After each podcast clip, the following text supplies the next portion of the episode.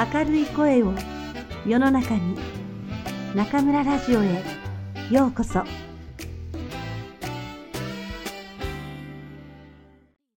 揺れた揺れた。もう当分飛行機には乗りたくないよ。本当に揺れましたね。機内食を配膳中の客室乗務員さんが通路にしゃがみ込んだぐらいですからね。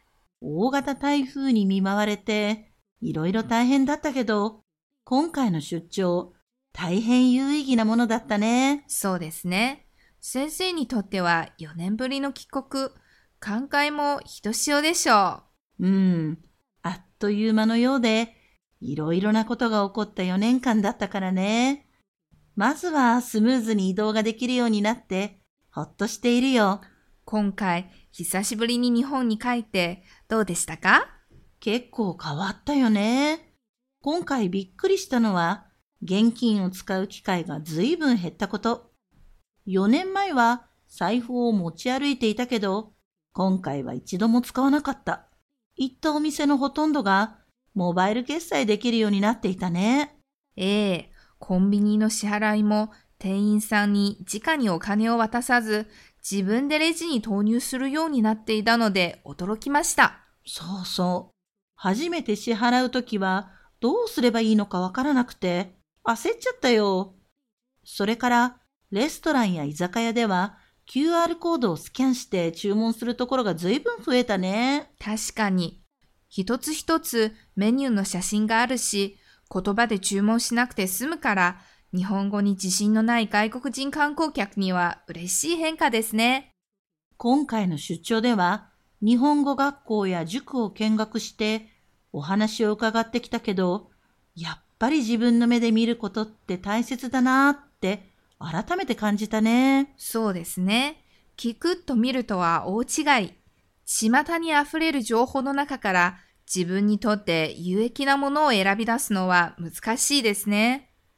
今は情報を駆使してできるだけ近道して留学しようと考えている人が多いらしいんだけど、それってもしかしたら大切なものに出会うチャンスを自分で捨てていることになるかもね。自分でチャンスを捨てている？それってどういうことですか？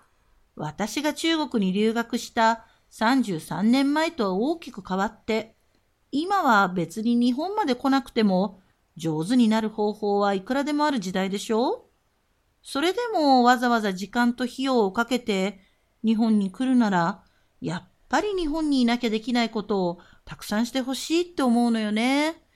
聞いた話では、留学しても日本人の友人がなかなかできない人が多いみたいね。そうですね。私もそれはよく聞きます。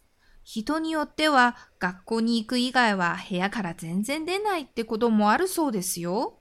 友人は待っていて現れるものじゃないからね。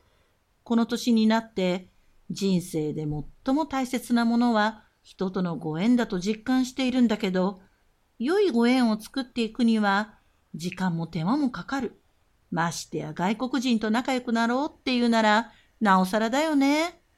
せっかく人生の若い時期に海外で暮らす経験ができるんだから、その時間をしっかり使って、いろんな人に出会い、いろんなことを体験し、感じてほしいな。本当にそうですよね。私たちも日頃はネットを通して皆さんとつながっていますが、交流会や日本語サロンで実際にお会いすると関係がより深まり、そこから新たな展開が始まったりしますよね。そうね。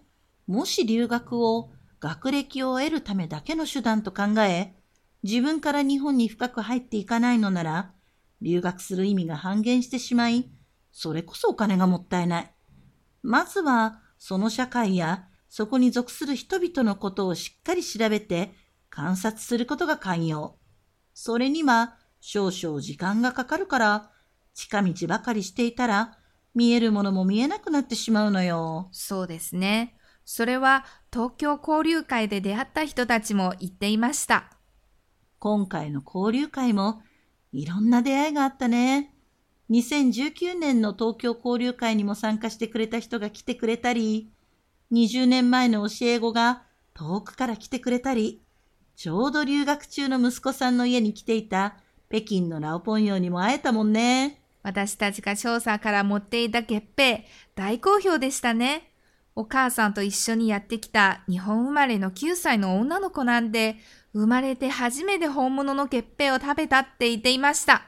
いいことしたね、私たち。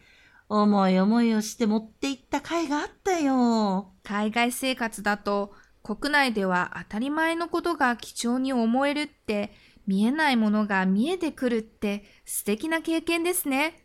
私も日本で暮らしてみたくなりました。うん、いいと思う。くんくんが東京にいれば、言葉や日本人とのコミュニケーションで困ってる人をすぐに助けられるし、中国にいる人たちに有益な情報を提供することもできる。それにほら、大好きな焼き鳥がいつも食べられるじゃない。それは魅力的なお話。真剣に考えてみようかな。